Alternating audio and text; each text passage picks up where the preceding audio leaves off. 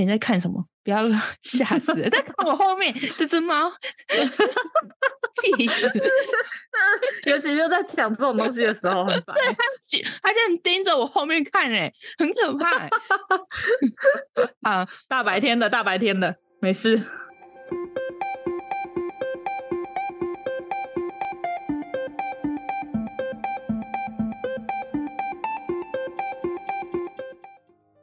Hello，我是嘎嘎。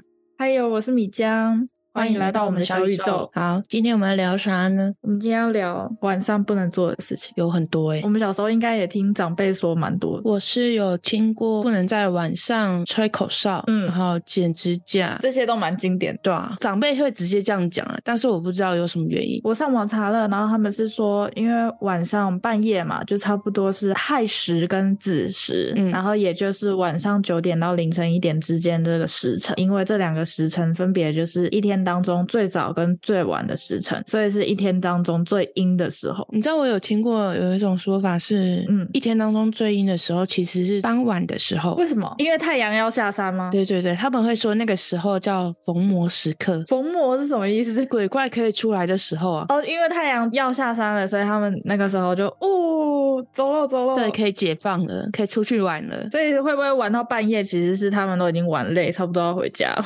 搞不好其实那个时候是他们法力力最强的时候吧，魂力最强的时候。你是说半夜吗？你说亥时到子时的时候，然后也有可能，可能是他们法力最强的时候。就像我们刚起床的时候，其实还懒懒的，因为还很想睡觉。然后可是到中午差不多下午一两点的时候，就会比较有精力。对对对，是最有精神的时候。那个时候什么事情都想干，大概是这样。所以我们刚刚说半夜不能做的事情很多嘛。嗯，那我今天就是挑了十个来说。嗯，那我就开始讲喽。嗯，第一个就是半。夜不能在屋里撑伞，这个你应该也有听过。我听过的是，不管什么时候都不能在房子里面撑伞。也有一种说法是，如果小孩子在家里面撑伞的话，就会长不高。所以其实无论白天或晚上都不要在家里撑伞，会长不高。我听过的说法是因为雨伞是古代道士不是都用那个来收魂吗？嗯，所以有可能会因为你开了伞，然后收到一些魂魄在那个雨伞里面。我听到的是这种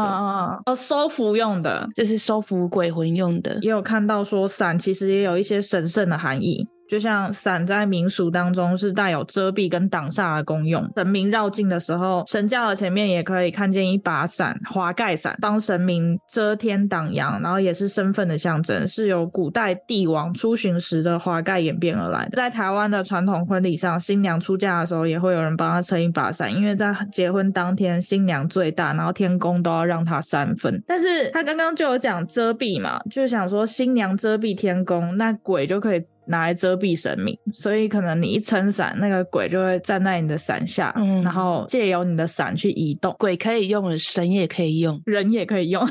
哎、欸，伞好好用哦，它用法众多哎，大家都需要它。可是你刚刚说的那结婚，我怎么看到的结婚，他们都是用那种你知道塞东西的那个竹子编制而成的那种挡着吗？它不是用伞哎，不知道，可能有些人是用伞吧，然后有些人，因为我觉得婚礼的习。习俗也是杂，嗯，很多种方式，然后可能每一种习俗的说法不一样，嗯，然后还有什么要跨香炉啊，然后戴戒指的时候手指要凹一下啊，什么有的没的。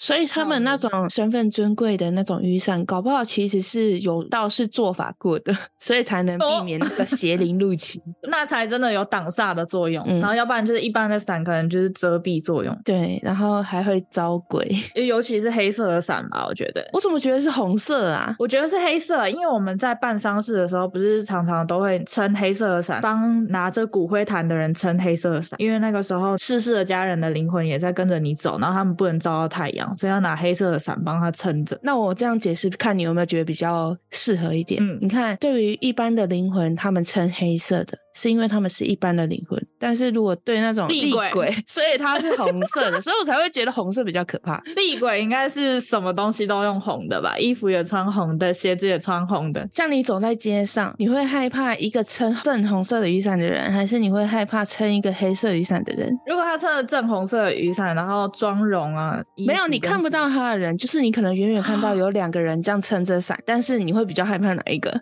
大白天吗？还是晚上？晚上、啊。如果是晚上，我我怕红的。对呀、啊，对呀、啊，所以我才会觉得红色比较可怕。好了，也有可能黑色是好的阴间使者，就是可能一般的一般的灵魂就是用黑色的，嗯，嗯对，厉鬼是用红色，嗯，好可怕。好，那我们讲下一个。半夜不能走在十字路口啊，这个我没有听过哎。常说阴暗的地方容易有鬼魂触摸嘛，但是十字路口这个地方就更厉害，因为常年有事故发生，冤魂最多，怪事也多。哦，这样解释好像还蛮能理解的，因为在那边死掉太多东西，事故对，死掉太多人，还有小动物。对啊，如果真的不小心，或者是必须要经过十字路口的话，就是大步快走，然后不要徘徊犹豫，不然容易沾染。不干净的东西，晚上不要乱走。晚上赶快回家，感觉晚上哪里都不能去。对呀、啊，就算不是十字路口也很可怕。对，哎、欸，而且十字路口还有一个见鬼谣言呢。嗯，就是如果你半夜然后在十字路口敲碗，就可以看见饿死鬼啊。到底谁会在半夜敲东西呀、啊？这里其实也有一点都市传说吧。哦，他在做都市传说。对对对，我想说，正常人谁会在那个时间敲东西呀、啊？那种感觉就很没有，你就为了见到鬼就去敲一下、啊。那这么说，就是你有没有看过一部电影叫《见鬼十》？没有。这部电影就是在讲见鬼的十种方法。哦，十种方法。嗯，不是还有从胯下是吗？对对对，有这个。然后还有开雨伞的也有，但是。嗯，嗯，这个影片很久了，我有点忘记是详细内容，但是我觉得也是蛮可怕的。好，那这个也是其中一个方法。然后我要补充一下，就是因为这部电影，我超级害怕搭电梯，搭电梯也很容易见鬼的感觉。对，你知道他有一幕就是女主角要搭电梯回家，嗯、但是呢，她当天搭电梯的时候，一进去的时候就看到有一个背对着她的老爷爷，嗯，然后她当时也不以为意嘛，可能以为是住户，就没想到她后面渐渐的发现他好像不是人，因为他的脚没有踩在地板上，颠着吗？对对对，然后呢，他就越想越害怕，他就随便好像是随便按了一层，然后他想要赶快离开，结果呢，最后那个老人家正面翻过来。他的半边脸。全部凹下去，那个画面对我来说当时是超级冲击的，因为他是站在角落。后来我搭电梯，我都习惯性的塞在角落，因为我我就不想要让他有机会在角落吓我。所以，对，而且你站在角落，你可以就是宏观视野，对对对，对，对，让我后来很害怕搭电梯。我说我害怕搭电梯，不是害怕电梯里面有什么，我是害怕电梯门打开的那一刻。也有这样的鬼故事，但是因为那时候看这个片子的时候我还很小吧，好像才国。小国中，所以对我影响很深，太可怕。我想到我以前国小的时候吧，那个时候学校里面有一个同学，不是同班同学，是学校里面的有一个同学。那个时候是怎么认识的，我也忘记。他说他有阴阳眼，然后甚至他妈妈请我吃过饭，然后也说确实他女儿从小就有阴阳眼。他有一次跟我一起去一个地方，然后搭电梯的时候，他突然就侧身啊，侧身进电梯。我就说你刚刚干嘛侧身进电梯啊？很奇怪。他就说哦，我让人，我他妈。吓死！哎、欸，那真的很可怕哎、欸！你没事让什么人？不 是我说让什么人，很可怕，你不要这样子。他就说没办法，我就看得到啊，所以我想让他，虽然不让也可以。他们那种小的人，或者是真正有灵异体质的人，是没有办法分辨人跟阿飘的区别吗？还是怎样？那个时候我那个同学是说，其实还是能分辨的，因为人。看上去跟阿飘看上去的状态还是不一样哦。我想说，他是不是因为分辨不出来，嗯、所以他让他以为他是人？那所以其实他是纯粹想让，哦、可能会觉得他穿过他会让他觉得不舒服吧？对，也有可能，或者是说平时就会让人啊，然后看到那个东西可能也想让一下，习惯哦。但他是说他不怕了。因为他已经习惯这种东西，怎么可以习惯？他可能已经习惯跟他们相处吧，从小就看得到。好，那我们继续来讲下一个，半夜不要跟陌生人对视啊！我就算是白天也不会随便跟陌生人对视。对啊，就是会有一点尬尬的。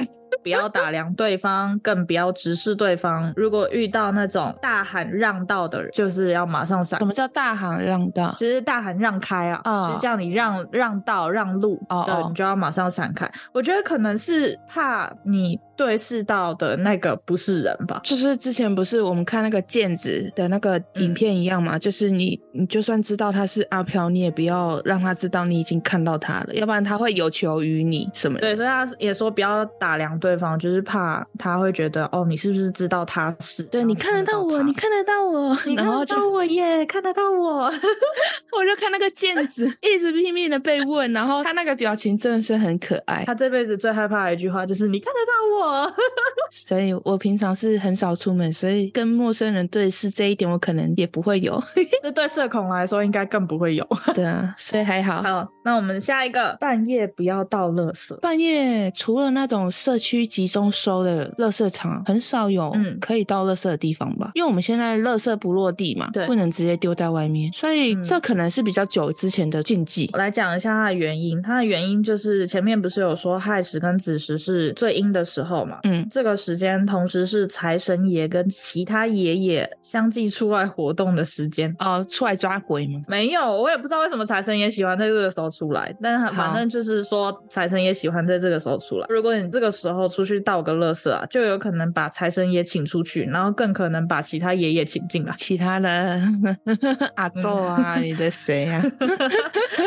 你把财神爷请出去，然后把坏神请进来，来。对，我的天啊！那如果说像我家是那种集中倒垃圾的。可能想说有些厨余啊，不想要放过夜，那所以我晚上去倒的话也不行咯。我们家之前都是九点十点的时候去倒，欸，哎，嗯，那种集中的垃圾收垃圾区，嗯，可能不要吧。你们集中收垃圾区是要去到地下室吗？对啊，地下室啊，对啊，那不是很可怕？可是我觉得我们家地下室还好，就不会让我感觉到很可怕。哦，我之前看到有些社区的地下室好可怕，可能是因为我们家的地下室比较小，然后也比较亮，不会那种。晚上没有开灯的那种，嗯，没错，有些地下室是因为他们的灯光太昏暗了，嗯、超可怕。那种省钱也不要省到这样吧。而且我也很怕那种就是感应灯的地下室。哦，没有，我们地下室是一直都开着的，我就觉得还好，还好，而且是新社区，所以就觉得没有那么害怕。虽然我之前不是有一集有说过，我们家的周围都是摩阿伯嘛，嗯、虽然有这样的说法，但是我也不知道，我是觉得还好，没有什么可怕的。没事，他顶多在你们周围开夜总会，应该还好了。不要进来我们家就行，OK。对，他们应该不会进到你们家，他们自嗨在旁边开夜总会。那你们在后面的旁边的山就可以了，不用来这里。对对对对对对，不要不要进来，不要进来。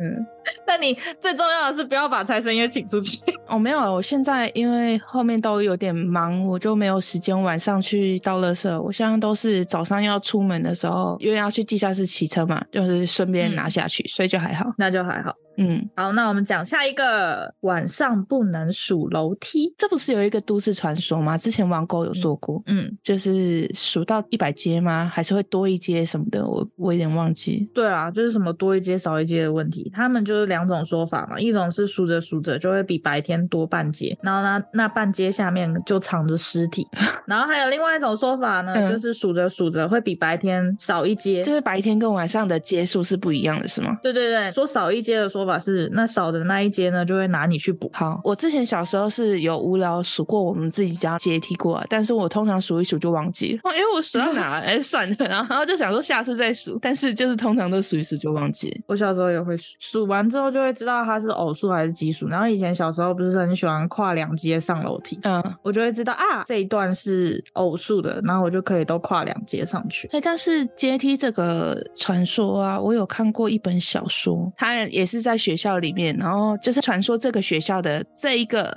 阶梯是可以通到另外一个世界，嗯，所以他就是在晚上来做这个都市传说。几阶我忘了，反正就是多出一阶，如果多出那一阶，你就可以进到一个神秘的世界，异世界。对对对，所以我觉得还蛮多用这个题材来创作的，嗯，因为我还看过蛮多这样的小说的。你梦见绿色大螳螂的时候，你就可以去走那个楼梯。为什么？一穿越，谁要去走那楼梯啊？而且还是半夜呀、啊？吓死人！一穿越啊，穿越到鬼界你都不知道。Hello，好好好，下一个就是你刚刚有提到的晚上不能吹口哨。哦，对，不能吹口哨，这个也有很多说法。嗯，有些人是说是因为你吹口哨的时候，那个高频率的声音刚好很对鬼的味。哦，其他的说法是解释啊，他们有很多说是因为以前日治时期怕一般民众乱吹口哨会扰乱军情，所以就散布了谣言说吹口哨会吸引鬼。嗯，也有说法是说怕小孩半夜的时候吹口哨会吵到别人，所以长辈就会骂小孩子说不要吹口哨，会吸引到鬼。我家人是这样跟我讲的，他就说就是我们看那种僵尸影片，不是都会有一些铃铛啊或什么声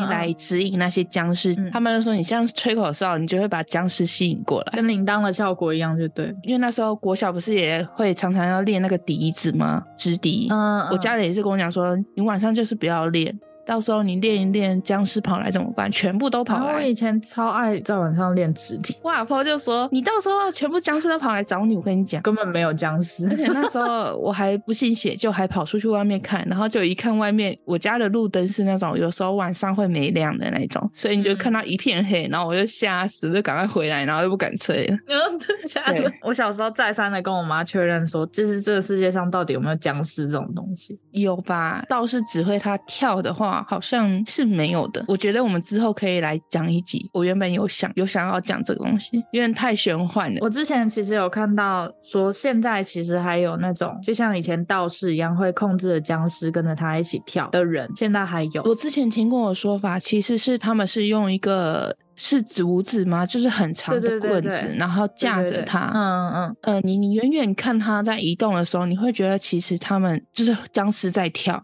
其实不是，是他们用那个。架子在移动的时候会这样端一端一端的感觉。之前看到这个的时候，觉得哦靠背哦，原来是这样子。啊，对，它其实是这样，就是远远的话，你会觉得僵尸在跳，其实不是，就是竹子的作用而已。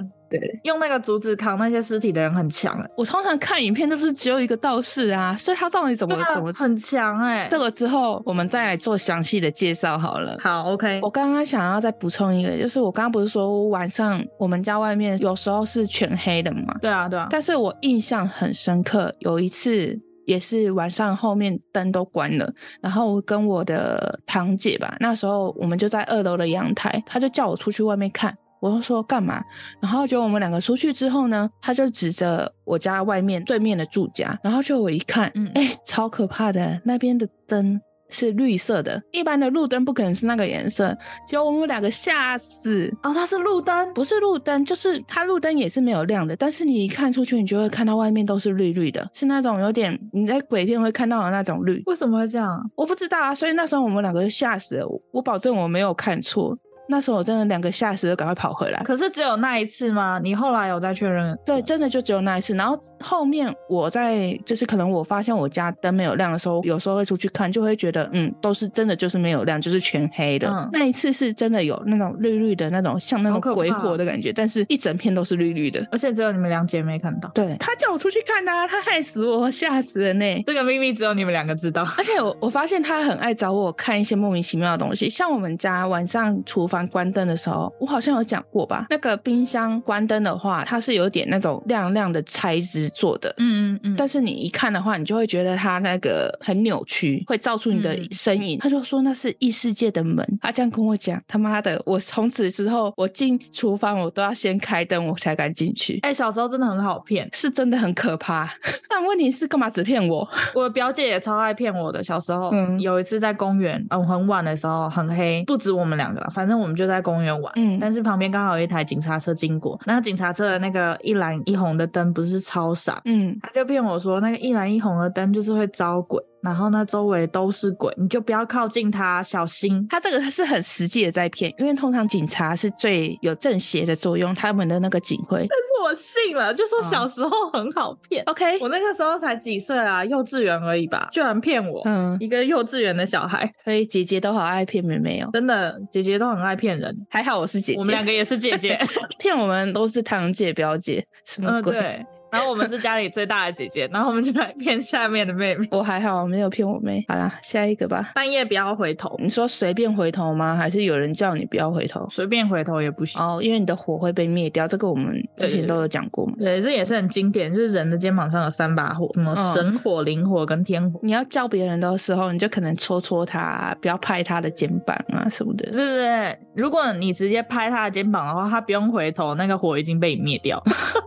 嗯，这是习惯改一改啊，大家 不要拍人家的肩膀，不要把人家的火给灭了。如果你听到后面有人喊你的名字，你也不要回头，很蛮常见的说法嘛。就像你进到山里，也不要随便讲自己的名字啊。对对对对，嗯，下一个，嗯，半夜不要捡东西或者是踢东西，路边的捡东西的话，我觉得不管是白天跟晚上都不要乱捡。看到钱捡不捡？如果是明明白白的钱捡，但如果是那种包着的话，当然不捡了。包着的你也基本上看不到它是钱。对啊，所以如果是明明白白看到的是钱，那我当然捡了。可是我晚上看到钱，我也不捡，我是白天看到钱我才捡。是啊，而且我妈说，如果你捡到钱的话，你要马上花掉。啊、哦，对啊，对啊，这个我知道，因为来路不明。因为像我之前捡到五十块，我就拿去买东西喝了。嗯，嗯，嗯，要马上花掉，完全没有拾金不昧的那个。哎、欸，你说我们就是捡到一个五十块硬币，那也需要拾金不昧吗？完了，我们这样会不会教坏小孩？呃，正常是捡到一块都要啊，但是我们就坏小孩。嗯，啊好，不要学习哦，这样不好，要拿去警察局。哦，好哦，好烦。晚上不要捡东西或踢东西的话，是因为呢，那个东西有可能是鬼魂临时寄生的物品，哦、他刚好在找合适的人上身宿主。对，结果你就踢到它了，或者是把它捡回家了。然后他就可以上你的身了，哎，这样有时候很无辜哎。你走一走，你可能你没有看地板的习惯啊，或者是真的是太暗了没看到，然后不小心踢到，嗯、那不就很衰吗？那倒是真的。所以走路要看地板哦，不要只顾着滑手机。走路要看路哦。对，好，我们下一个是半夜不要梳头发。好哦。怎样？我很常在半夜梳头发。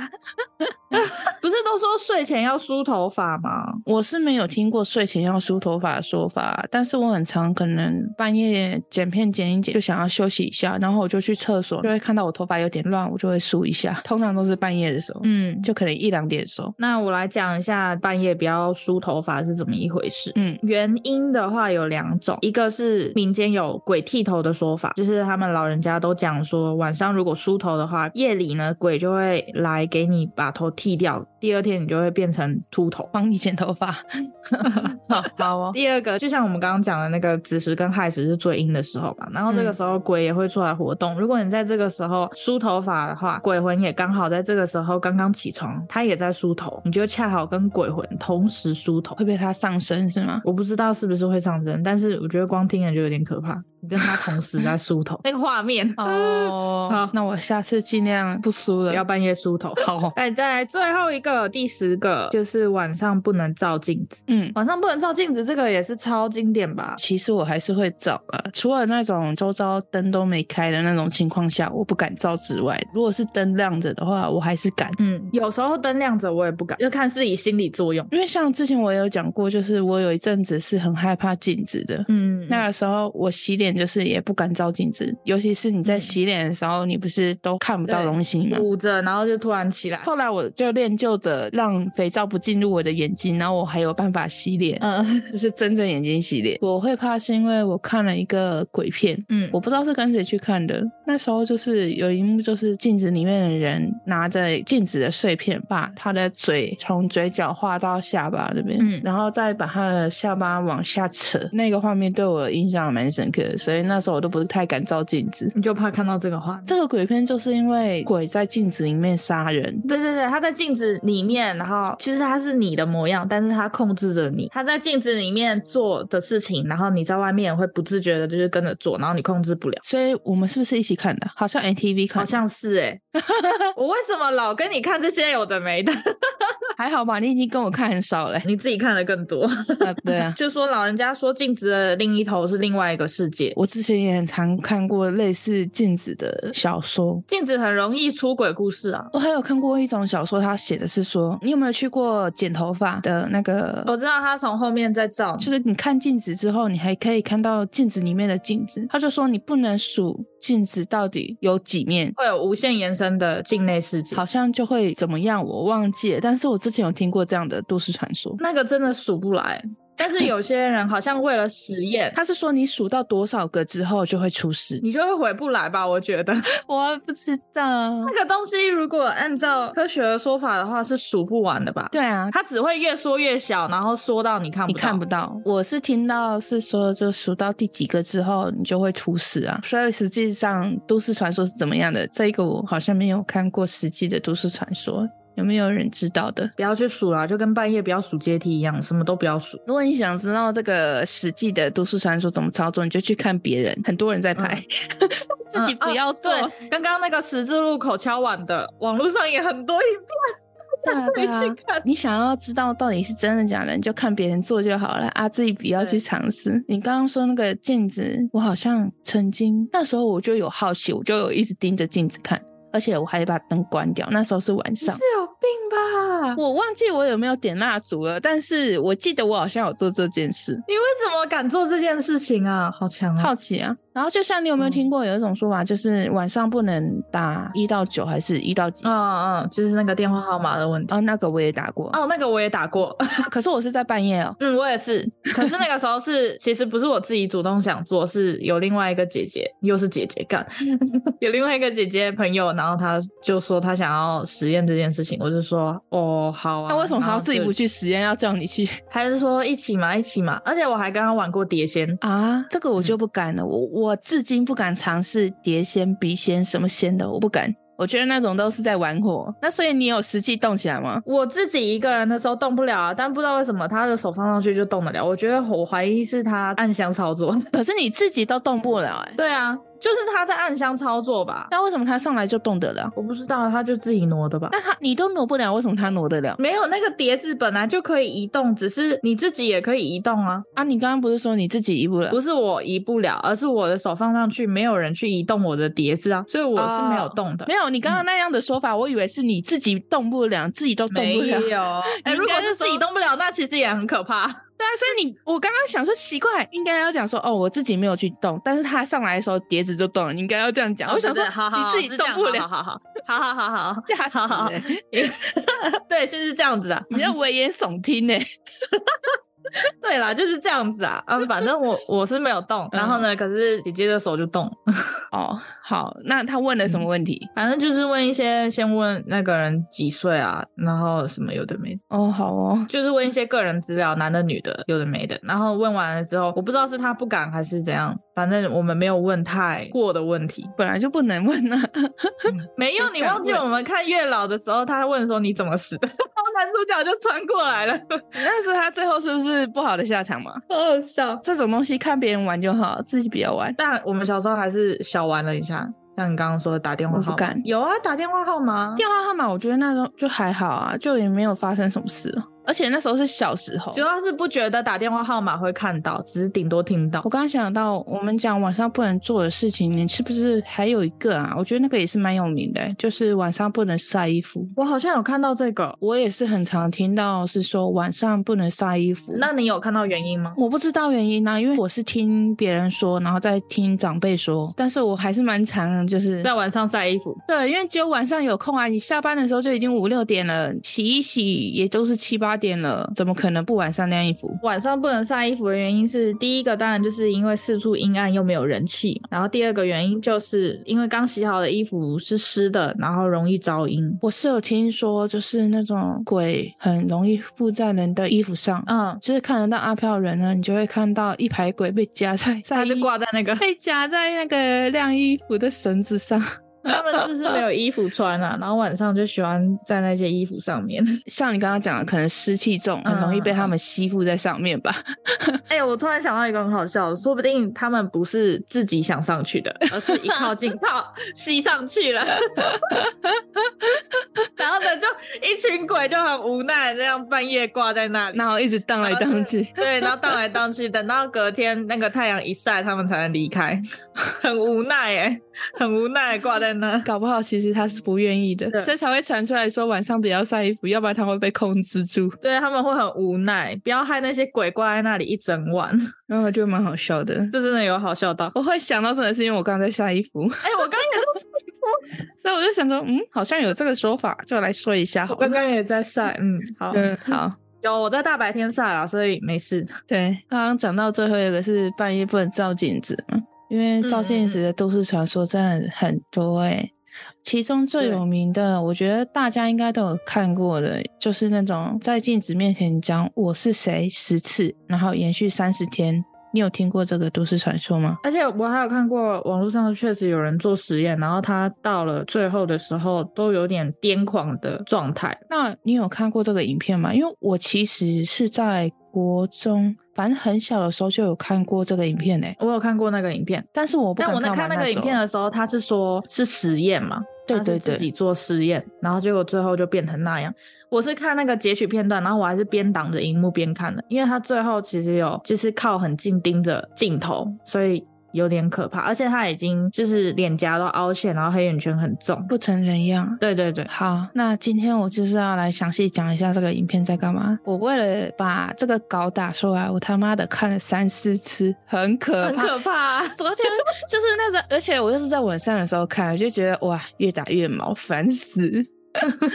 必须先说，这个影片杜撰的成分很高，嗯，而且我们在网络上看到的这个都市传说的影片。都是翻拍的，真正的画面它都是没有试出过的，也不能保证是不是完全是杜撰啊，因为完全找不到相关的资讯，嗯、不确定有没有夸大的成分啊，所以这个影片就看看就好。好，我来讲一下这个都市传说，而且我找不到这个都市传说的名字叫什么诶，大部分都是讲用这个你是谁来概括这个都市传说，我甚至找不到嗯这个都市传说的起源，大家听听就好。嗯，那在日本有个节目呢。为了印证这个都市传说的真实性，并且以一百万元作为奖金，让节目组的一个工作人员进行实验。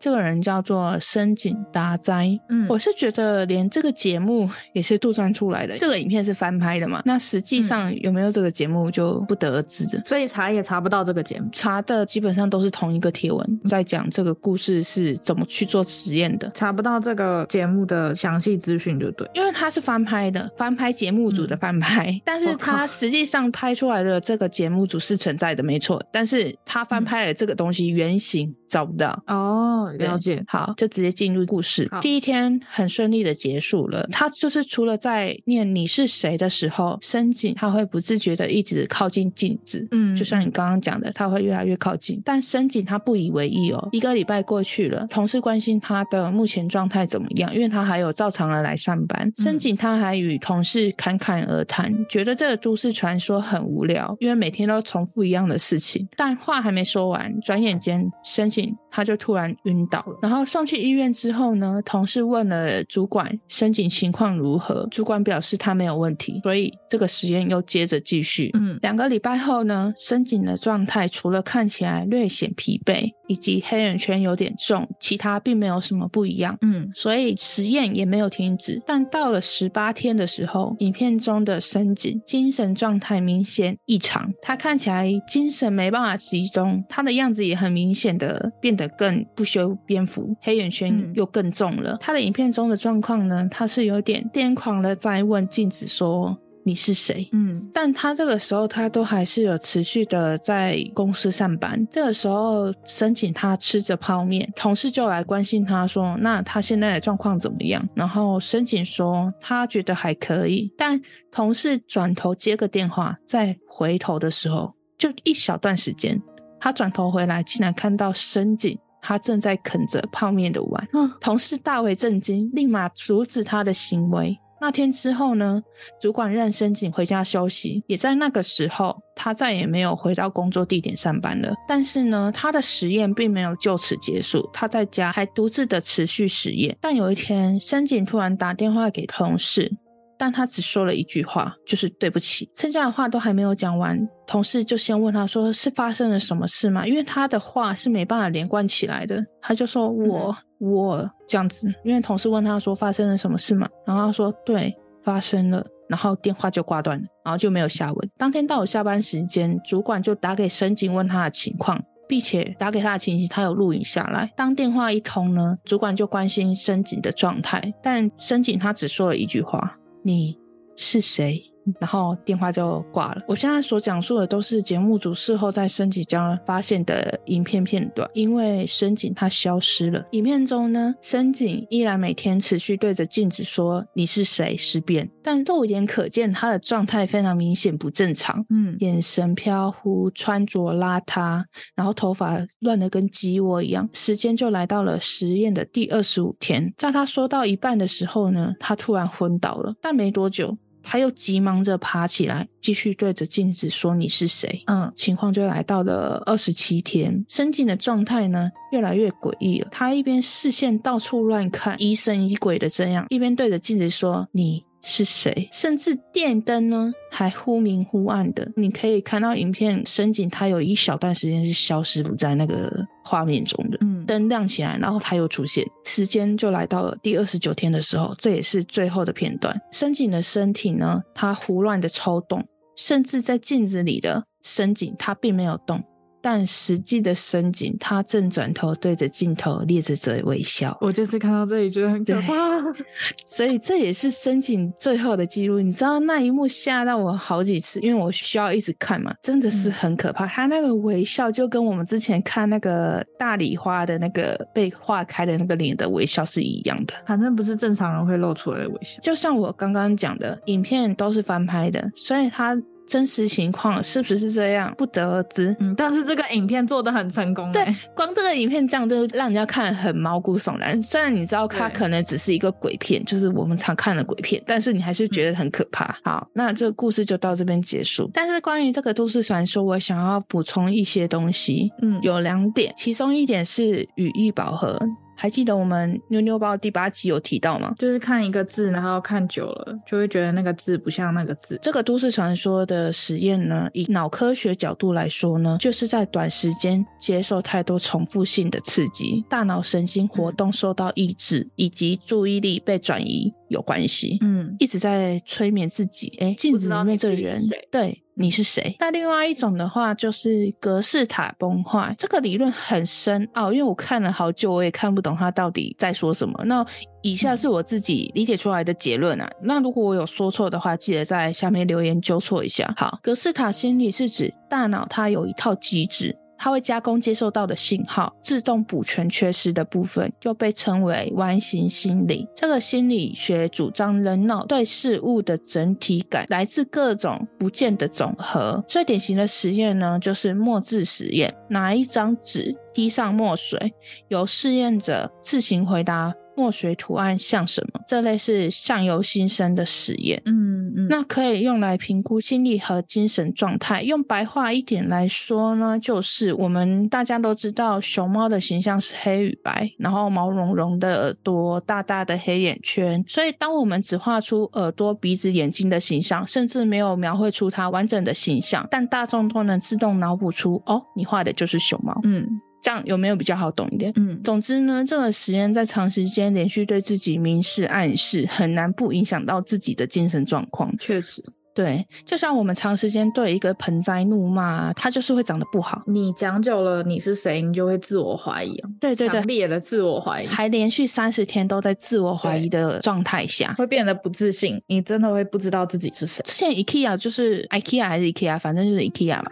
反正他就是有做一个实验，他就是在长时间对两个盆栽做实验，一个盆栽就是骂他，嗯、一个盆栽就是对他说充满关爱的话。对，确实出来长出来的两边的效果是不一样的。所以，嗯，对，可能真的有差别吧。那所以说，如果我们每天对着镜子暗示自己长得很美啊、很棒啊之类的，也有正面的效果吧。正能量跟负能量的影响，但是我总觉得正能量的影响好像比负能量的影响来得慢啊。好的东西总是，就像有时候我们人听到周围的夸奖，然后我们并不会觉得哦，我们在充满关爱的环境下长大，嗯，不会有那种自觉。但是我们一旦听到了一个批评，对、嗯，我们的世界就会崩塌了。这就是说的是玻璃心。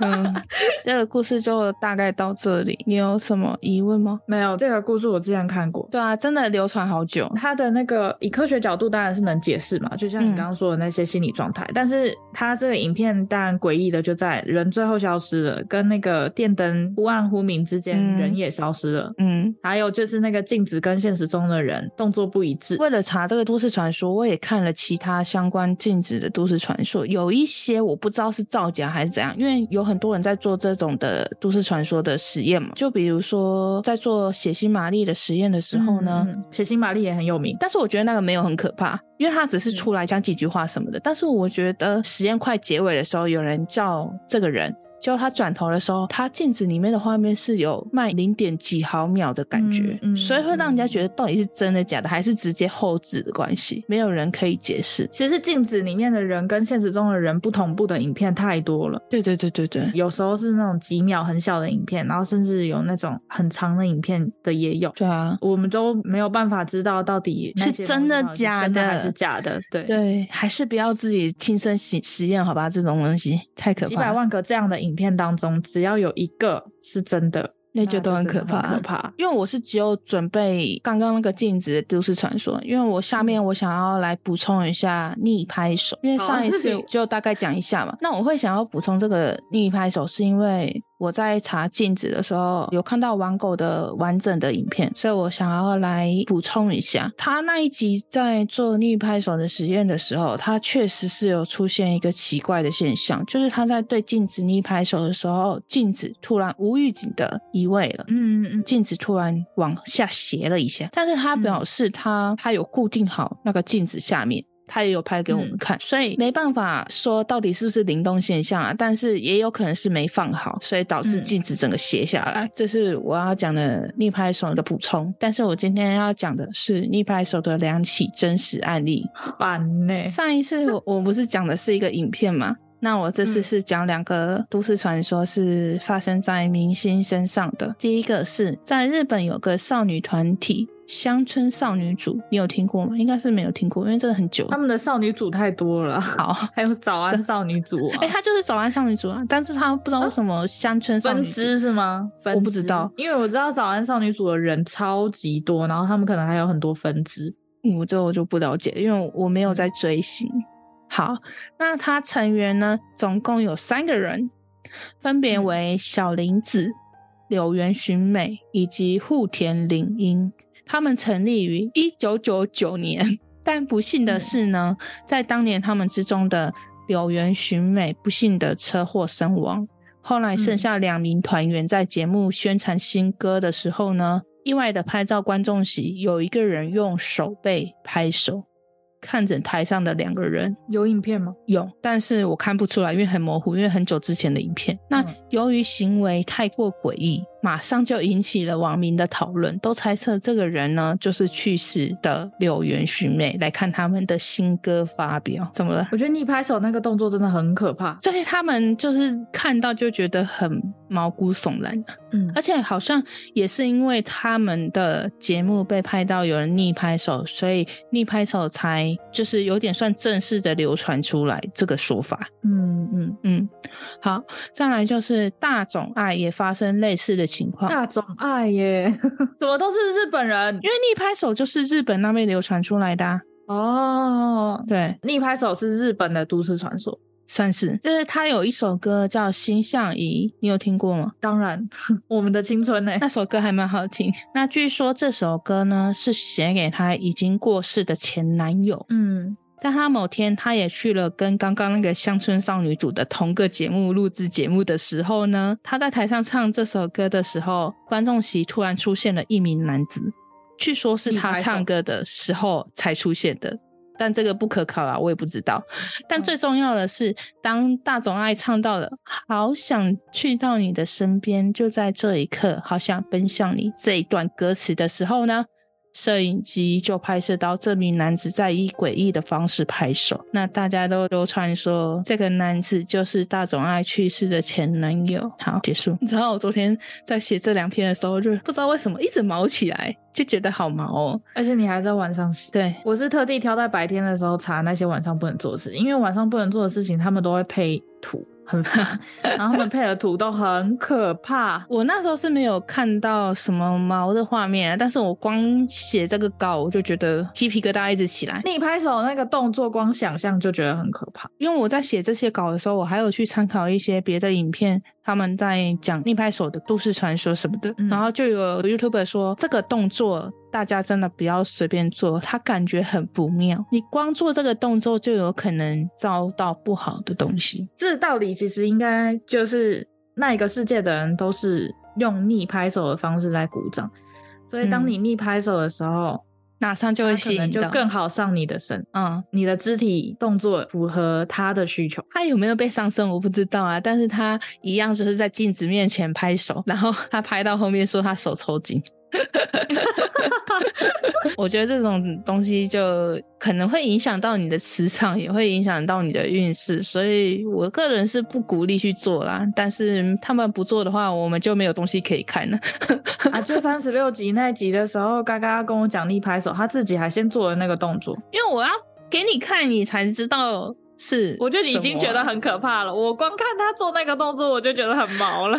啊，所以你你在没有很了解这个动作的情况下，你就会觉得他很毛吗？对。那个时候光看你那样做，就觉得人类做这个动作很扭曲，就不符合嗯，对对对，就跟大法师会扭来扭去的那种感觉一样。你就是很扭曲啊，然后那个头可能有些鬼的头，不是是转的角度也很诡异。好，那我就嗯，我就补充到这里。因为原本还想要补充其他有关镜子的都市传说，但是我看了一下，好像没有很恐怖，我就不想讲。对啊，其实镜子的都市传说也是很多啦。还有，我记得还有那种就是在半夜，然后你去照镜子，有可能看到未来的你啊，什么有的没的。还有切苹果啊什么的。哦，削苹果，然后苹果皮不能断。嗯、对。然后像刚才梳头发那种，还就是还有说，就是你半夜不要梳头就算了，更不要在镜子前面梳头。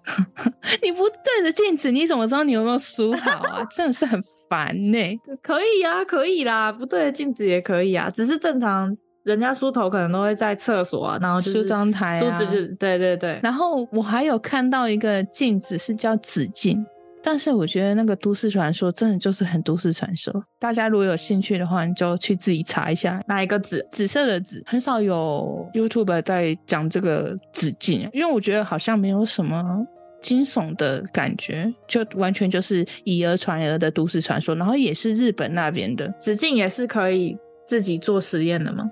他不是，他就是我大概讲一下，他就是说日本人他们相信呢，只有女生哦，也只有女生呢，就是在二十岁之前，如果你没办法忘记“止境”这两个字，你就会发生不好的事。二十岁之前。对，然后就这样，然后它的由来，哦、由来有很多说法。有一个小女孩，然后跟妈妈借了颜料，把它涂在镜子上面，导致这个镜子就变成紫色镜子。但是后来这个小女孩发生不好的事情之后呢，这个镜子就变像一个邪物这样。所以之后就流传到，如果你在二十岁之前你没办法忘记这两个字的话，你就会发生不好的事。所以我觉得都市传说真的很都市传说，所以我就没有想要讲，很容易就忘记了。我也不知道哎、欸，就是有这个传说。除非你是在二十岁生日当天听到这个故事。哎、欸，我觉得这个可能真的要问日本当地人才比较准，因为像我们没有接触到这种文化，就比较难了解。我是不是应该要去找个日本同事，然后问一下？对啊，你问一下，你有没有听过紫禁？就你害死他，他满二十岁了吗？有啦，应该应该大致上都满二十岁了。我想一下有谁？你先确认一下有没有满二十岁。哦，哦，对耶，我可以去找一个这里的日本朋友问一下，先问清楚。对，我要先去问他几岁了才能问，不然你可能真的害死他。对，好，那就等你的补充。哦，子靖哦，哦，我先紫色的子靖子靖，我已经超过二十岁很久了。你干嘛自爆？虽然前面已经讲过我们的年龄了。OK，我今天补充大概就到这。你还有什么要补充的吗？大家如果还有什么知道一些晚上不能做的事情，是很特殊的，你可以在留言跟我们分享。对，我觉得你刚刚讲那几个，我大部分都有在做，有够靠背的。哦，对，我自己查的时候，我也是这样想啊，我就说哈。都有在做啊，然后像你刚刚前面还有讲那个什么剪指甲，我白天根本没时间剪。对啊，我通常都是还蛮长十点之后再剪的。我在台湾家里的时候，确实晚上剪指甲的时候被我妈妈，因为他们长辈有一个说法是说晚上。剪指甲的话会折他们长辈的手哦，是啊，嗯，所以他每次我在晚上剪指甲，他都会骂我说：“干嘛？你想让我折寿？想让我早点死是吗？” 我是只有听说那个声音，就是剪指甲不是会有嗲嗲嗲的声音吗？嗯嗯，会招来不好的东西。我是听到这样子啊，所以我也不确定。那好多声音都会招来不好的东西哦，吹直笛也会，吹口哨也会，所以你晚上就只能睡觉好吗？其他事情都不能做。太阳一下山就睡觉。对啊，古时候不是日落而息，朝九晚五吗？嗯，朝九晚五是我们现在，哦，是吗？好，好了，那我们今天分享就到这喽。最后感谢小星星们收听到这里，希望小星星们到各大平台帮我们五星评论，让小宇宙有更多的星星哦。同时，我们还有很多 podcast 精华影片都在小宇宙的 YouTube，也别忘了追踪、暗赞小宇宙的 IG 及肥布哦。最近不是多了新的什么崔斯？对，他念 崔崔崔斯，大家看一下，我看一下那个英文，就我就直接把它翻成翠斯了。哦，翠斯哦，Traits 哦，随便了。啊，大家可以去翠斯来关注我们，然后追踪我们。我会常常在上面发一些绯闻。Traits 可能基本上都是嘎嘎在搞。哎、欸，你知道我我那天刚下载，我就不知道为什么就可以。看到大家的废文，我都会去留言一下，我就觉得好废哦，可以划一整天，留了好几个，可以跟大家一起废的感觉。大家可以去翠丝跟嘎嘎聊天。好，那我是嘎嘎，拜喽。我是米江，拜哦，拜拜。